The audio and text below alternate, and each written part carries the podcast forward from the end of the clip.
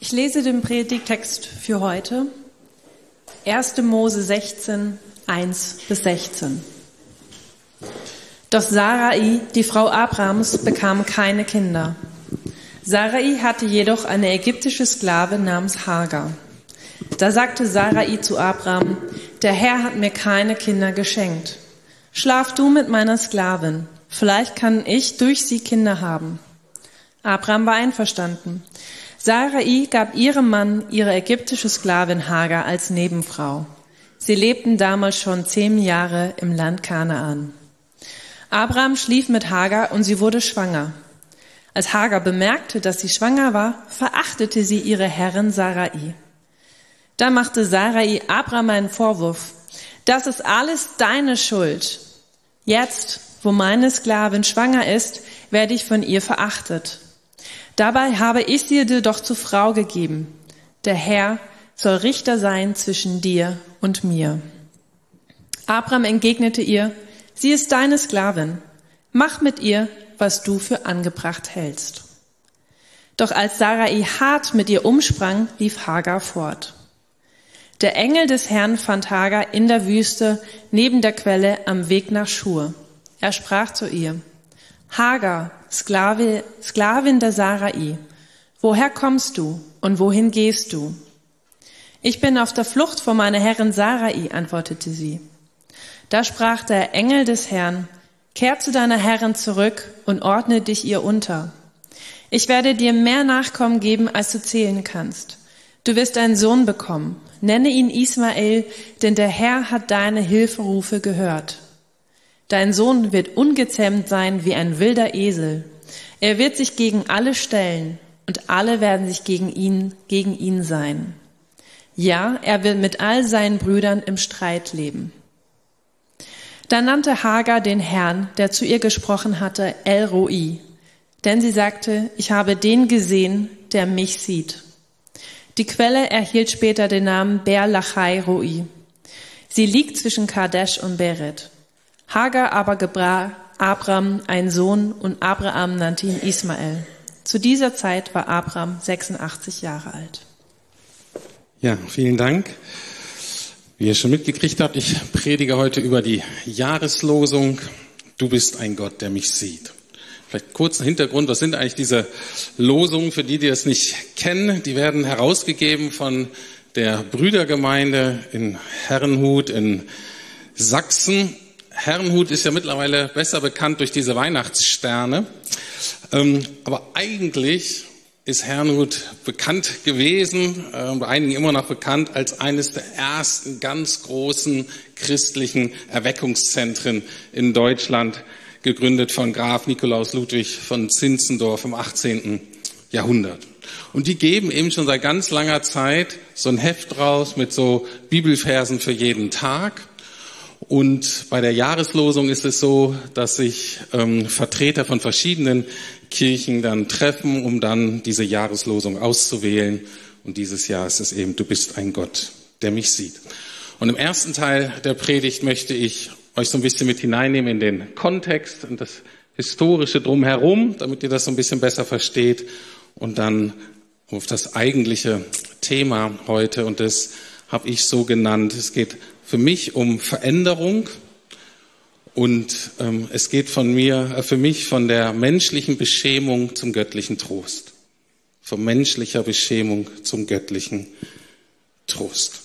Und das ist wirklich ein ganz zentrales Thema. Ich glaube, für alle Menschen aller Zeiten, egal ob du schon 50 Jahre Christ bist oder ganz neu oder hier vielleicht so irgendwie als Skeptiker sitzt und sagt, was macht ihr hier eigentlich?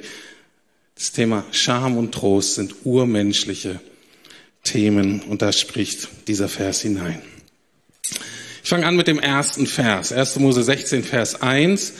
Doch Abrams Frau Sarai blieb kinderlos. Man liest ja manchmal so über die ersten Worte hinweg, die sind aber wichtig. Doch, fängt an mit doch. Ähm, und zwar ist der Bezug eben zu einer Verheißung, ein Versprechen, was Gott Abraham und Sarai gegeben hat, dass ihr auf alle Fälle werdet ihr einen Sohn bekommen. Das ist allerdings zu dem Zeitpunkt schon zehn Jahre her. Und das haben die auch sowieso schon in einem recht hohen Alter gekriegt. Da war Abraham 75 Jahre lang. Das heißt, es ist schon zehn Jahre her und die warten sowieso schon ihr Leben lang auf ein Kind. Und dann, wenn man die Geschichte weiterliest, merkt man, es dauert noch mal 13 Jahre, bis es dann erfüllt wird. Also echt lang. Es gibt einen sehr schönen Vers in der Bibel bei den Sprüchen, der lautet folgendermaßen. Hingehaltene Hoffnung macht das Herz krank. Aber ein erfüllter Wunsch ist ein Baum des Lebens. Und ich glaube, Sarahs Herz war zu diesem Zeitpunkt krank. Die hatte einfach keine Lust mehr zu warten. Die konnte nicht mehr. Und deswegen lesen wir weiter. Deswegen sagte sie zu Abraham, Verse 2 bis 4a, du siehst, dass Yahweh mich keine Kinder bekommen lässt. Wenn du dich jedoch mit meiner Sklavin einlässt, komme ich vielleicht durch sie zu einem Kind. Abraham war einverstanden. Da gab Sarah ihm, ihr, ihm ihre ägyptische Sklavin zur Frau. Er schlief mit Hagar und sie wurde schwanger. So, das ist für unsere Ohren und unsere Kultur ja ein bisschen komisch. Was läuft da ab? Also die Sarai, äh, die Hagar war wirklich die Sklavin von der Sarai äh, und als Sklavin war die deren Besitz. Also die Sarah konnte quasi mit der machen, was die wollte. Also Abraham konnte sich nicht die Frau einfach nehmen als zweite Frau, sondern die gehörte Sarah und Sarah durfte entscheiden, was mit der passierte und konnte dem äh, sie dem Abraham auch quasi als Nebenfrau, die hat dann so ein bisschen so einen Aufstieg, ist dann nicht nur Sklave, ist praktisch auch dann die Nebenfrau ähm, von der von der Sarai. Und es war übliche Praxis damals, dass wenn die Herrin keine Kinder bekommen konnte, dann konnte das Paar quasi durch die Sklaven, durch die Nebenfrau das Kind kriegen, was dann offiziell, und so wird es ja auch genannt, schon Abrahams Nachfolge ist, was ihm ja dann auch irgendwie so versprochen wurde. Und wie gesagt, das war in der damaligen Kultur völlig normal. Und das ist wahrscheinlich auch der Grund, weshalb Abraham anscheinend ohne groß zu diskutieren diesem Deal einfach zugestimmt hat. Der macht einfach mit. Gott greift auch nicht ein. Aber das heißt nicht, dass Gott das gut fand.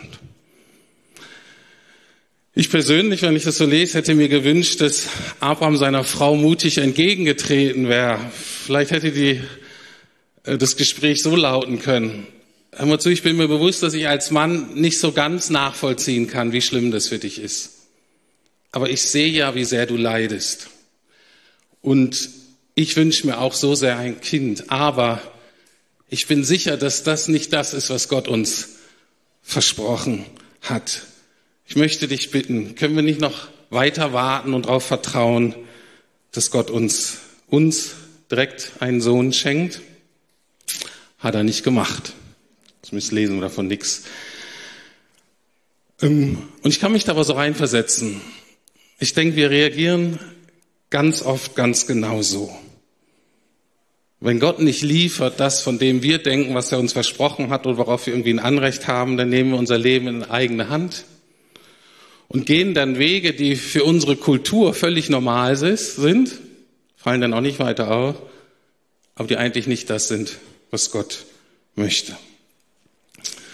Und jetzt mache ich nochmal was, was ein bisschen gefährlich ist. Ich versuche mich mal so ein bisschen reinzuversetzen als Mann in diese Situation.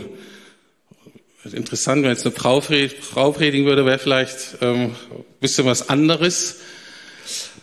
Ähm, aber ich habe dann so gedacht, okay, jetzt ist da dieser Abraham. Und jetzt hat er zwei Frauen. Und jetzt hat er mit beiden geschlafen. Es ist die eine schwanger, die andere nicht. Ich habe gesagt, das muss doch unweigerlich dieses sowieso schon grundsätzliche Elend von Konkurrenz und Vergleichen einfach total erhöhen. Kann ja gar nicht anders sein, dass die dann ständig, direkt oder indirekt oder heimlich oder wie auch immer sagen, okay, wer von den beiden ist jetzt schöner, wer ist klüger, wer ist witziger, wer ist die bessere Liebhaberin, wer ist die bessere Mutter. Und ich habe mir gedacht, das kann doch nur schief gehen. Aber dann habe ich gedacht, naja, wer bin denn ich? Vielleicht war das in der damaligen Kultur so, vielleicht sind die damit ganz gut so klargekommen. Aber, oh Wunder, es ging schief. Viele stolpern ja darüber, dass sie für sie die Bibel kulturell so fremd ist, dass, sie da, dass wir damit gar nichts anfangen können. Mir geht es oft ganz umgekehrt. Ich bin total überrascht davon, dass so vieles, was in der Bibel steht, hochaktuell und eigentlich transkulturell ist an den ganz entscheidenden Stellen. Und wir das Entscheidende mitnehmen können. Es ging schief. Wir lesen weiter. Als Hagar merkte, dass sie schwanger war, Verse 4 äh, und 5, begann sie auf ihre Herren herabzusehen. Und da sagte Sarai zu Abraham, du sollst das Unrecht tragen, das mir geschieht. Ich habe dir meine Sklavin überlassen. Kaum merkt sie, dass sie schwanger ist, verachtet sie mich. Jahwe richte zwischen dir und mir. Dieser Ausdruck, Jahwe richte zwischen dir und mir, können wir heute so übersetzen. Du wirst schon sehen, was du davon hast der Herr wird dich dafür strafen. Also, was ganz deutlich wird, ist, dass Sarah denkt, dass das Abrahams Schuld ist, dass Hagar sie jetzt auf sie herabsieht. Vielleicht war er doch zu nett zu ihr. Vielleicht war diese Pflichtübung ne, der Zeugung doch etwas angenehmer als gedacht. Wie auch immer, jedenfalls Sarah ist davon fest überzeugt, wenn man zu Abraham, das ist deine Schuld, dass die mich jetzt hier so schlecht behandelt. Ich stelle mir auch wieder so Abraham vor und er denkt wahrscheinlich, okay, Frau, dir kann man es auch nicht recht machen. Ne? Was, so. Aber ganz so in mänglicher Feigheit, was macht er? Er gibt die Verantwortung wieder zurück. Und er sagt dann, mach doch mit deiner Sklavin, was du willst, ist mir doch egal. Lass mich doch alle in Ruhe hier. Und dann tut Sarah das und ähm, genau, und die Sarah beacht, äh, beantwortet diese Verachtung der Hager dann mit ganz krassem Machtmissbrauch und behandelt ihre Sklavin so richtig übel und zwar so schlecht, dass die das nicht mehr aushält und wegläuft. Wie gehen Abraham und Sarah mit dieser Drucksituation um? Es war ja nun wirklich schwierig. Aber was fehlt ist, beide tun keine Buße. Beide setzen sich nicht zusammen und sagen, meine Güte, was haben wir jetzt hier eigentlich getan? Wir sind schuldig vor Gott geworden. Wir haben ihm nicht vertraut. Wir haben unser eigenes Ding gemacht. Dass sie zusammen vor Gott gesagt, sorry Gott, was haben wir da eigentlich? Was, was sollen wir jetzt tun? Nein, sondern sie verhalten, äh, verhalten sich eigentlich ganz genauso wie das erste Menschenpaar, Adam und Eva. Mir ist das vorher nie so aufgefallen, aber jetzt beim Studieren glaube ich, dass der Schreiber diese Parallele bewusst zieht. Ne, wie bei Adam und Eva, anstatt dass man sich gemeinsam vor Gott demütigt und gemeinsam die Schuld vor Gott bekennt, geben sie sich gegenseitig die Schuld und dann getrennt voneinander versuchen, der Mann alleine und die Frau dann alleine irgendwie klarzukommen. Und das Ergebnis ist Leid für alle Beteiligten. Und jetzt im Fall von diesen beiden, Abraham und Sarai, das hat historische Auswirkungen. Also diese Sache hier ist quasi die Grundlage für den Konflikt zwischen Israel und Arabern und dann später Juden und Moslems. Ich glaube, so geht uns das manchmal auch, dass wir denken, na, wir, wir, wir versuchen hier mal so ein bisschen zu mauscheln und dann richten wir was an, wo wir denken, wow, ich ja nie gedacht. Aber wichtig ist mir, dass wir sehen, es geht hier nicht nur um Ehepaare, es geht hier auch nicht nur um Religion, es geht eigentlich um die Situation überall, wo Menschen zusammenkommen wo vielleicht gegenseitige Versprechen, gemeinsame Pläne, gemeinsame Ziele und Erwartungen sind, die man dann versucht umzusetzen. Sei es hier in der Gemeinde, sei es im Beruf, sei es im Freundeskreis, wo auch immer. Und man dann merkt, es ging schief, wir sind gescheitert. Und dann die Frage, wie gehen wir mit dieser Enttäuschung um? Und Abraham und Sarah versagen genauso wie Adam und Eva. Und was passiert ist, Natürlich muss Gott eingreifen. Und das macht er dann auch, und das ist quasi der zweite Teil jetzt der Predigt. wo es um diese Veränderung geht, aus dieser Notsituation, aus diesem Chaos, aus dieser Schuld, aus dieser Scham, dass diese Veränderung geschieht aus menschlicher, von menschlicher Beschämung zum göttlichen Trost. Und wie Gott das so macht, ist, er stellt sich den Leuten, das ist das Beste, was uns passieren kann. Wenn wir unseren eigenen Weg so gehen und wir sagen, wir haben die Schnauze voll, ich mache mein Ding, dass Gott uns in seiner Gnade entgegentritt und uns anspricht. Und genauso passiert das hier auch in Vers 8. Er geht zu der Hagar und sagt, hey, sag mal, wo kommst du her und wo willst du hin? Wenn man die Wegbeschreibung liest, dann merkt man, sie war auf dem Weg zurück nach Ägypten, die war zurück zu dem, was ihr irgendwie vertraut war. Und es ist Anfangs des Jahres vielleicht eine gute Frage, die wir uns eigentlich alle mal stellen sollen. Wo kommen wir eigentlich her? Und wo wollen wir hin? Und was könnte sich ändern? Also er fragt die Hagar, woher kommst du, wo willst du hin? Und die Frage ist natürlich komisch, weil er weiß es ja. Ne? Gott wird uns ja vorgestellt als derjenige, der sieht und hört. Und deswegen ist die komische Frage, na, warum fragt er denn? Wo er die Antwort schon kennt. Was soll das? Warum fragt uns Gott? Das macht er übrigens häufiger. Bei Adam im Paradies war es auch so. Adam, wo bist du? Wenn wir die Evangelien lesen, Jesus fragt die Leute ganz oft Dinge, wo man als Außenstehender denkt, Mensch, das ist doch so offensichtlich. Was sollen die schon antworten? Warum fragt Jesus, warum fragt Gott uns Dinge, auf die er selber eigentlich schon die Antwort kennt. Das hat damit zu tun, dass Gott unsere Aufmerksamkeit möchte. Er möchte, dass wir anfangen nachzudenken über unser Leben. Und zwar ist es so, dass die meisten von uns uns schon wünschen, dass Gott eingreift in unserem Leben, und zwar so, dass er die Umstände verbessert, dass er dem Leid den Schwierigkeiten einfach ein Ende bereitet. Das Problem ist nur, dass das gar nicht Gottes Absicht ist. Gott möchte nicht hauptsächlich die Umstände ändern, das macht er auch manchmal, sondern was möchte Gott verändern? Er möchte uns verändern.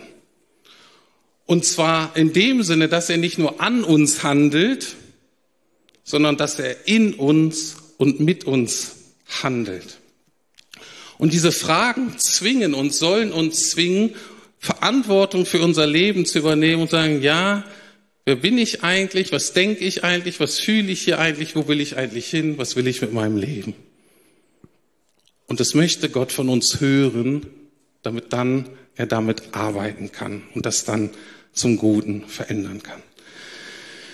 Wir wissen nicht genau, ich gehe davon aus, dass diese Begegnung auch länger dauerte da zwischen Hagar und Gott. Ähm, aber was er tut ist, und das ist erstmal total frustrierend, er sagt Folgendes in Vers 9, geh zu deiner Herrin zurück und ertrage ihre harte Behandlung. Wie frustrierend ist das denn? Und wenn du länger mit Gott unterwegs bist und ehrlich bist, ich bin sicher, du wirst genau das Gleiche erfahren haben. Man betet sich die Finger wund und schreit sich die Kehle heiser. Und das, was man von Gott hört, ist, geh zurück in diese Situation. Ich ändere deine Situation erstmal nicht. Aber jetzt die Frage, Gott macht ja dennoch was. Wie schafft er die Veränderung? Wie ändert sich das Leben von der Hagar? Wie kann sich unser Leben ändern? Änderung in der Schrift in der Bibel von Gott her hat in der Regel zwei Komponenten. In der Regel. Gott kann machen, was er will, okay? Er macht Dinge auch mal ganz anders.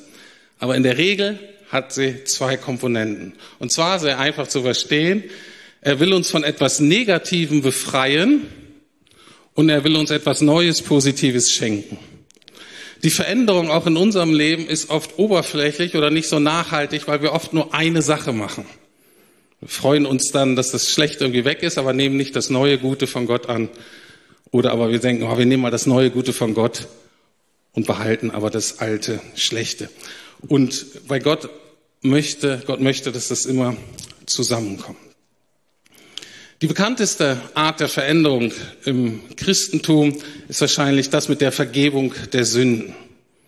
Ne? Das Schlechte, was wir loswerden sollen, ist unsere Schuld und die Todesstrafe.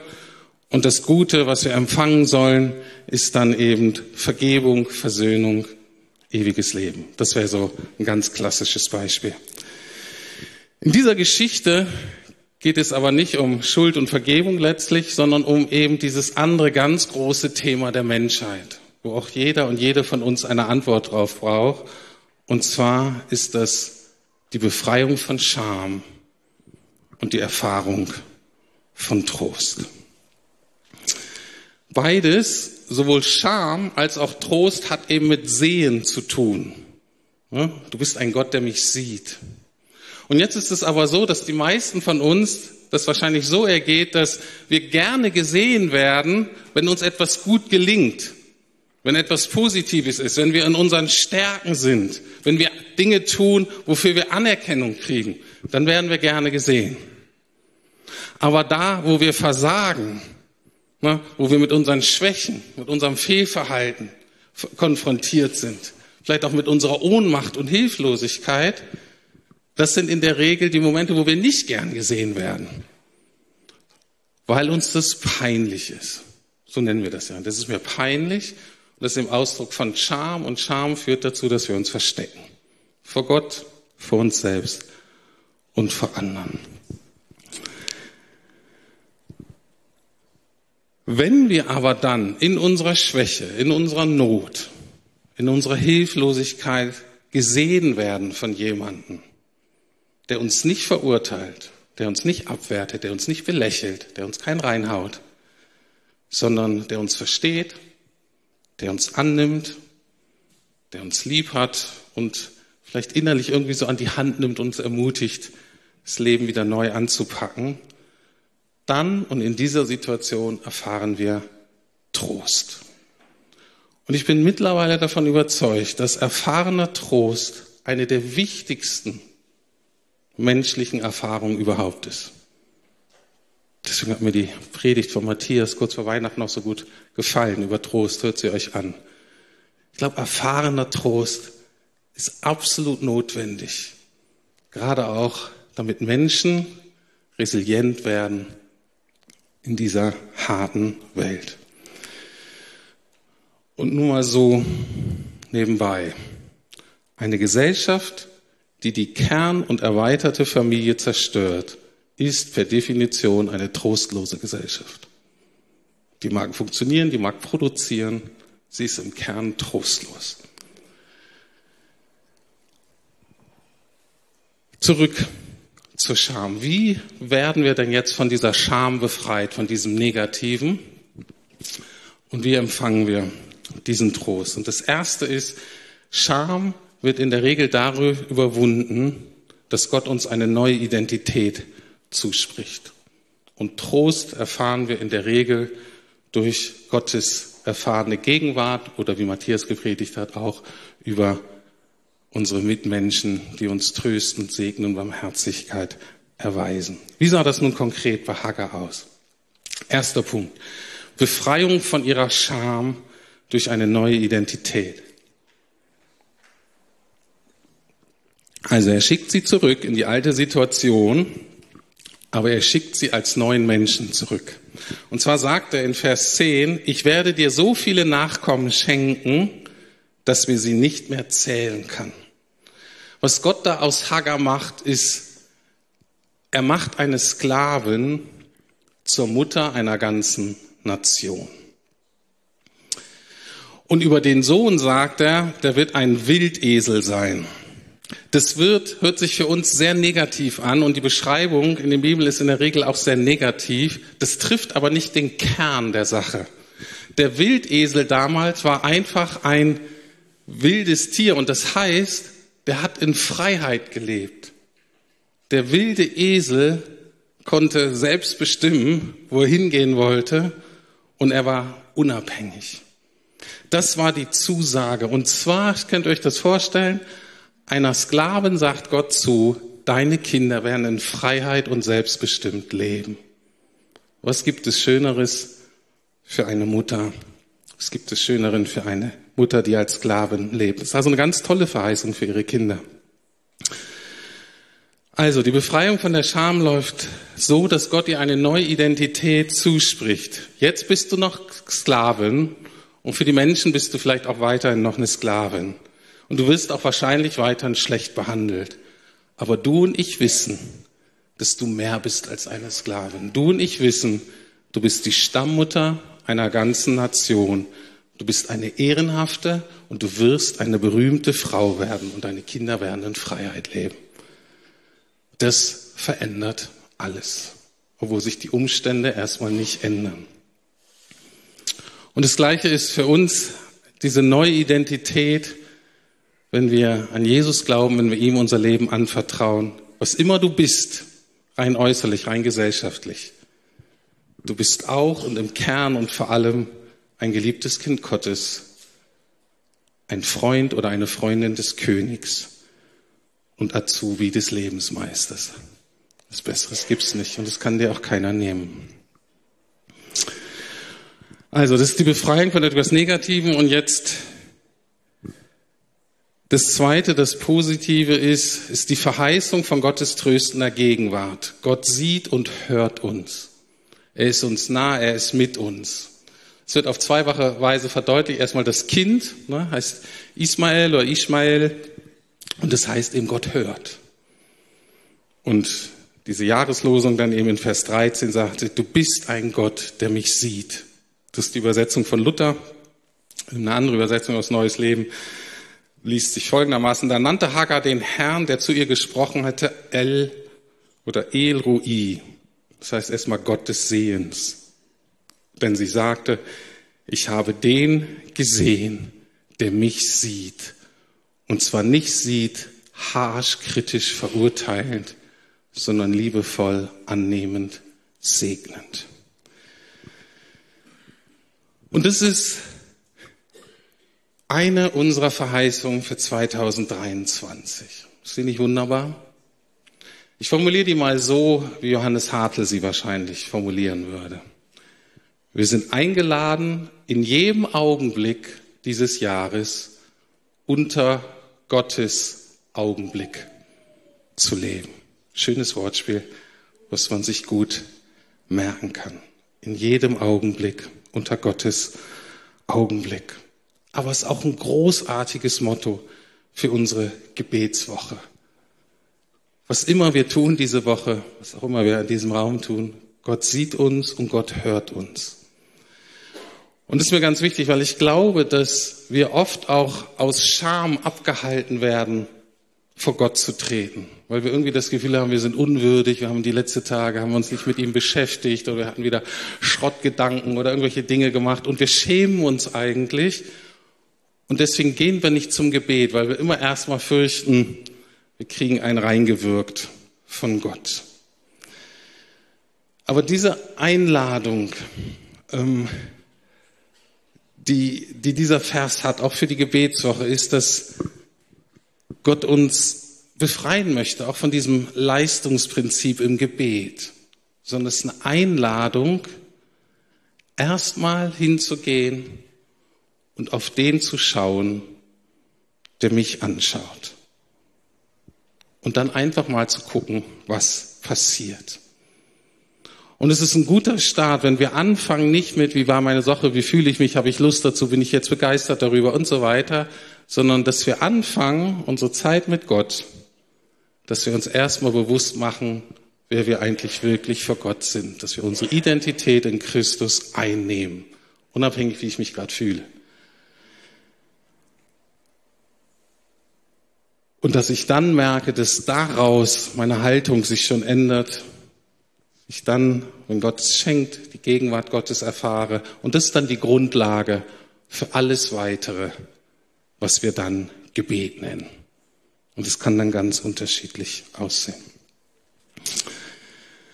Zurück zu Hagar. Also, die Umstände von Hagar haben sich nicht geändert.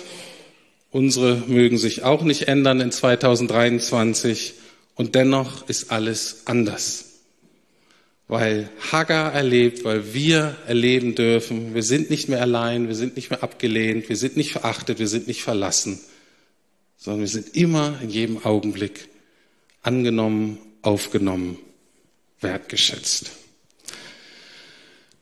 Und dann, und das ist so der Schlüssel, und wenn Gott mich dann verändert, dann kann er durch mich auch Menschen um Umstände verändern. Und ich glaube, das ist der Weg, den Gott in der Regel geht. Das ist auch der Weg von Weihnachten. Ne? Jesus wird Mensch, kommt hier rein, verändert nicht die schlimmen Umstände, sondern in den Umständen verändert er uns und dadurch dann auch langsam die Welt. Nochmal anders zusammengefasst. Wir wollen, dass Gott Menschen und Umstände für uns ändert. Gott aber möchte Menschen und Umstände mit und durch uns verändern.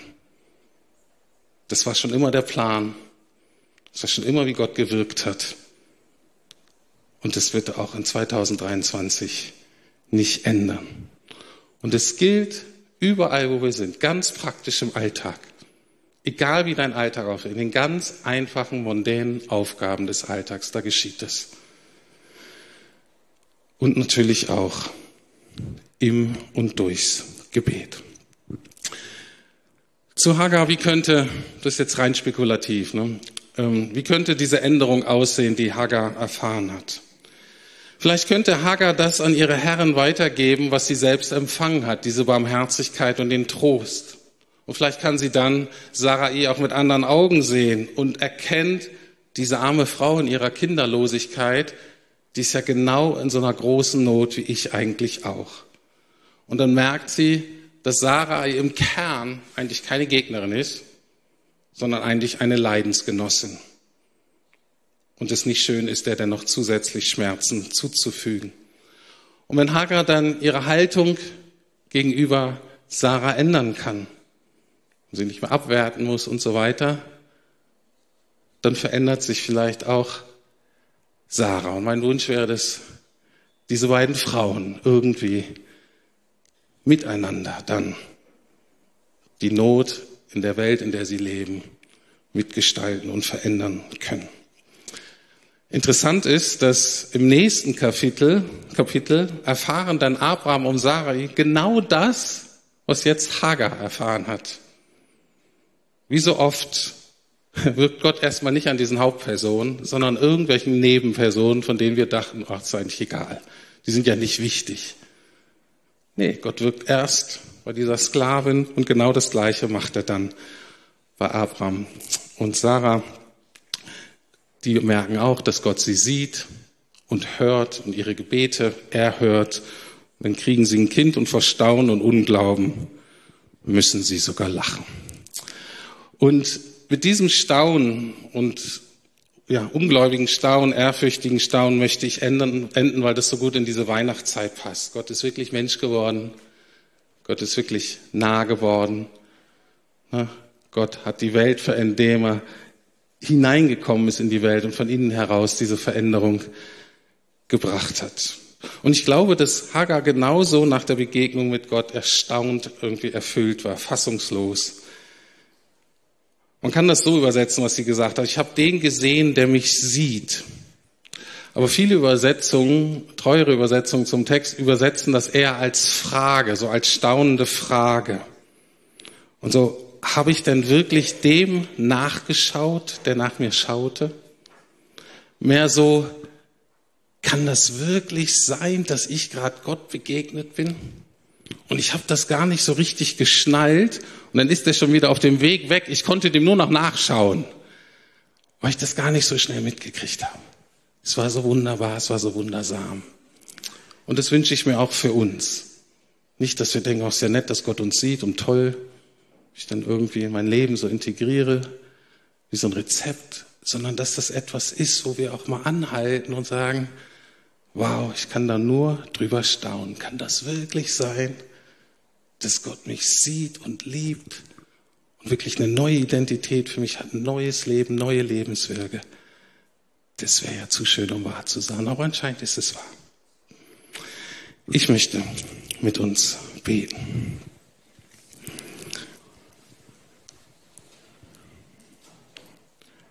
Ja, lieber Herr, ich habe heute wieder über Dinge geredet, Und wenn ich ganz ehrlich bin, sind sie auf einer Ebene zu groß und zu wunderbar für mich. Ich rede da zwar drüber, als hätte ich das alles so verstanden, aber wenn ich ganz ehrlich bin, ist in meinem tiefsten Innere doch eigentlich nur ein wundersames Staunen und etwas, was ich noch wirklich gar nicht so ganz fassen kann. Aber ich bin zutiefst davon überzeugt, dass es wahr ist. Weil es in deinem Wort steht. Weil es so zu dem passt, was ich auch sonst von dir kenne. Und dass das wirklich das Schönste ist und das größte Glück, von dir herausgeführt zu werden aus Schuld und Scham und Hilflosigkeit. Und dann zu erleben, wie du da bist mit deinen Antworten, mit deinem Trost, mit deiner Umarmung, mit den neuen Wegen, die ins Leben führen. Und dafür danke ich dir, danken wir dir von ganzem Herzen, Herr. Bitte mehr davon in diesem neuen Jahr. Amen.